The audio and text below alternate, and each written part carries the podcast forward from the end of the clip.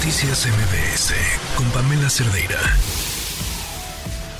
La información alrededor del mundo con Fausto Pretelín.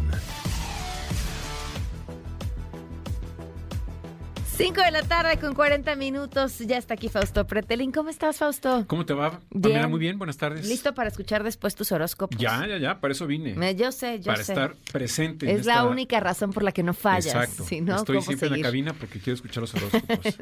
¿no? Escucharlos antes que nadie. Así antes que nadie. Micro milisegundos. Tú los revisas. Lo reviso a fondo. El, rigor. Sí, es importante, ¿no? Conocer qué nos depara el, futuro. Para que vean los, los, los procesos de revisión por los que pasa Chairi Mística, no es cualquier cosa. La Exacto. ¿No? ¿Cómo estás, Fausto? Bien, muy bien. Bien, pues mira, he visto que en las últimas semanas salió Xochil Gálvez fuera del país. Ya no digamos a dónde, obviamente Estados, Unidos, y España.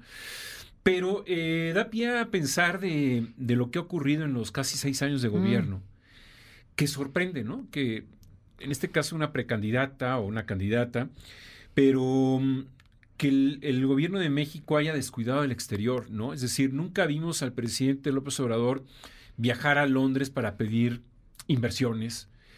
Sí lo vimos viajar muchas veces a Tabasco, a Veracruz, pero no lo vimos viajar a Nueva York, ¿no? A pedir inversiones, no lo vimos viajar a Sao Paulo, a Barcelona, eh, a Tokio, a Corea, a Seúl.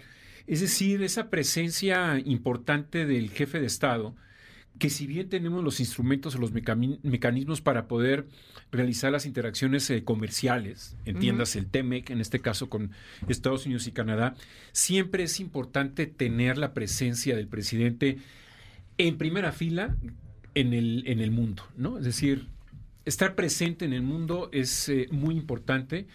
Entiendo que para él no hay una traducción electoral de popularidad, ¿no? Es decir, no viajar al exterior no da votos, no da simpatías domésticas, es difícil, no es tan fácil. Y, eso quizás eh, él lo ponderó y decidió mejor no perderse ninguna mañanera. Y, déjate no perderse ninguna mañanera, Fausto, sería lo de menos. Pelearse con otros países. O sea, España es que el tercer socio más, bueno, no socio, pero el tercer eh, país con el que mantenemos mayor comercio, Está entre los primeros tres, cuatro países. Por supuesto, Estados Unidos, China, este, España. Eh, sí, eh, creo que lo que vimos del presidente López Obrador en política exterior es, o son los pleitos, ¿no?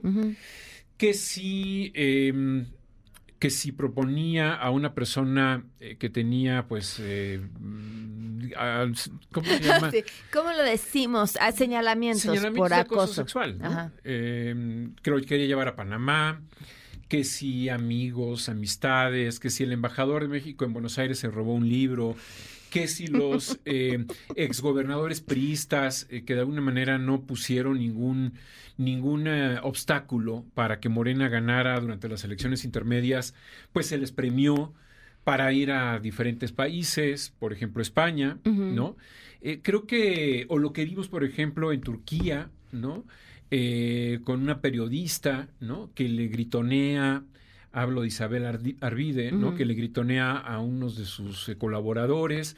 Es decir, quedamos mal, ¿no? O la carta que escribe a los eurodiputados, en donde el presidente López Obrador se enoja porque ellos ponen la atención en la cantidad de muertos que ha habido en este sexenio, o los periodistas particularmente. Y él se enoja y les escribe, los insulta. Y bueno, por ahí, por ahí queda pendiente la, firma del acuerdo global, por cierto, ¿no? Con la Unión Europea. Eh, tiene un costo, ¿no? Es decir, en términos diplomáticos, eh, toda agresión de un presidente hacia otro presidente o hacia los jefes de Estado tiene un costo. Y cuando el presidente de México no quiso evaluar la diplomacia, el, eh, digamos, el valor de la diplomacia, da por hecho o da, pasa por alto el hecho de que sí tiene un costo. Es decir, España no quedó contenta después de, eh, de, que metía el dedo en la llaga, los criticaba, que si el rey, que por qué no le respondieron, que tenían que pedir perdón a los pueblos originarios. Eh, y España, eh, de alguna manera, como que puso, pues, en términos diplomáticos, mucho, guardó silencio, pero me consta que en términos diplomáticos sí había mucha, mucha preocupación por parte de España mucha preocupación. Hablo ya, digo, ya no está el embajador López Dóriga, el, embajador español, que, que, dejó el país hace como un año, año y medio, pero él, yo platiqué en varias ocasiones con él y había preocupación, es decir, él se sentía preocupado por lo que estaba ocurriendo em, con pues esta relación histórica que tiene México-España y sobre todo con un fenómeno, Pamela, que es la cantidad de mexicanos que se están yendo a vivir a España, mm. que es eh, muy emblemática.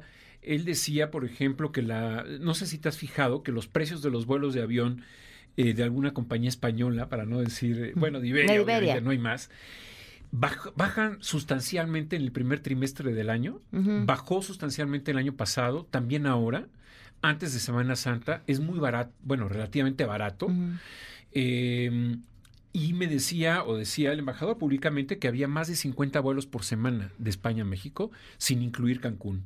Que Cancún tiene Sus, sus charters y su mecánica muy propia, pero eso habla de la enorme conexión que tiene México con España, un gran aliado y sobre todo en términos estratégicos la puerta de entrada a la Unión Europea. Es decir, con España pasaba rápidamente cualquier elemento, duda o problema que pueda surgir en la negociación del acuerdo comercial de eh, México con la Unión Europea y lo desaprovechó. México lo desaprovechó, siendo España eh, ocupando la presidencia de la Unión Europea en el semestre pasado.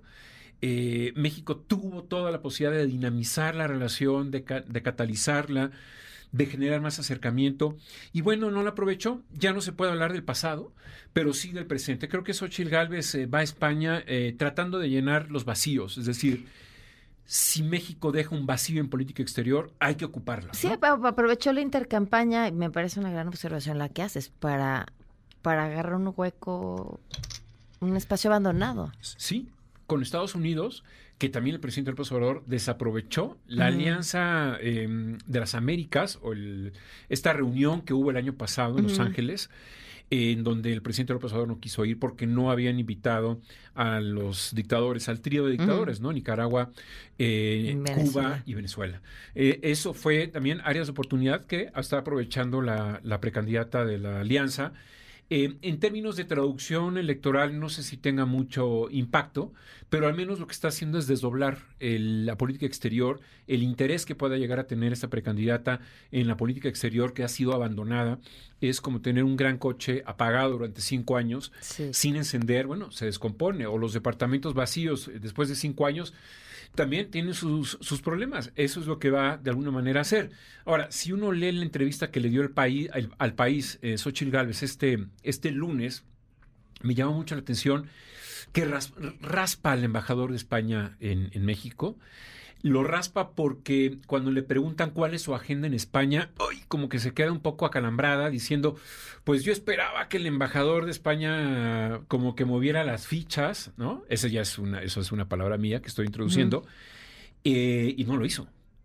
Entonces se entiende que, que, bueno, diplomáticamente tiene que caminar con puntitas el embajador de España en nuestro país. ¿Por qué será? Pero, pero, pero sí me llama mucha atención que lo balconeara, ¿no? Es decir, Xochitl Gálvez balconea al embajador español, eh, como que se queda un poco a la deriva. Me acaban de informar hace unos minutos que tuvo una llamada telefónica Xochitl Gálvez con eh, Feijó, que es el líder de la oposición ¿no? del Partido Popular. En España, la semana que entra hay elecciones en Galicia. En España hay una controversia con el tema de la amnistía con los políticos catalanes independentistas. En eh, las últimas horas, Feijó se metió al lodo diciendo que sí aceptaba cierto perdón a los eh, políticos catalanes y eso encendió las alarmas en la ultraderecha, particularmente de Vox. Es decir, políticamente está muy polarizada España. PSOE-PP, eh, tanto o más como en México, ¿no? Está muy irritado, pero eh, creo que sí, cuando hay giras hacia el exterior hay que planearlas bien, hay que desarrollar una buena agenda y hay que explotarlas al máximo. Noticias MBS con Pamela Cerdeira.